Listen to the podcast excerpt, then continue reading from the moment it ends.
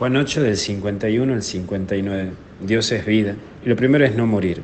Cuando uno cree la vida te cambia, no porque no pase sufrimientos y dolores, sino porque Cristo nunca dice que es una aseguradora contra dolores y sufrimientos. Jesús no te vende un seguro, un plan de seguros contra dolores y sufrimientos. Pero el que cree aprende a ver la vida de una manera distinta y de una situación que puede ser para vos de muerte y de una finalidad total o de un fin total para tu modo de vivir, para el cristiano es una oportunidad, una oportunidad que generará un antes y un después. Para tu modo de vivir, por supuesto.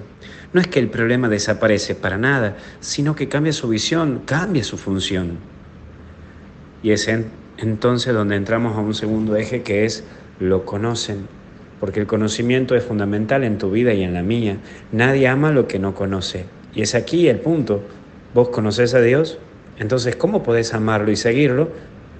Creo que muchos decimos conocer a Dios, pero capaz que lo reducimos a un sentimentalismo de Dios. Ah, lo siento y por lo tanto entonces sí lo conozco. No, cuando uno conoce en plenitud al otro, entiende, comprende y hasta incluso justifica cosas que hace ese otro o de lo que es ese otro. Vos que conoces a tu marido, tu mujer, dices, no, no, yo ya sé que esta cosa le gusta, esta cosa no le gusta, en fin.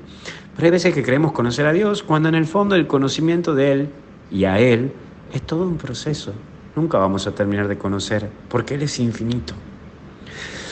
Y por último es lleno de alegría.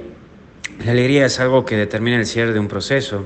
La alegría es producto de un conocer pleno, de un amor pleno. A vos y a mí me encanta y nos encanta sentirnos amados.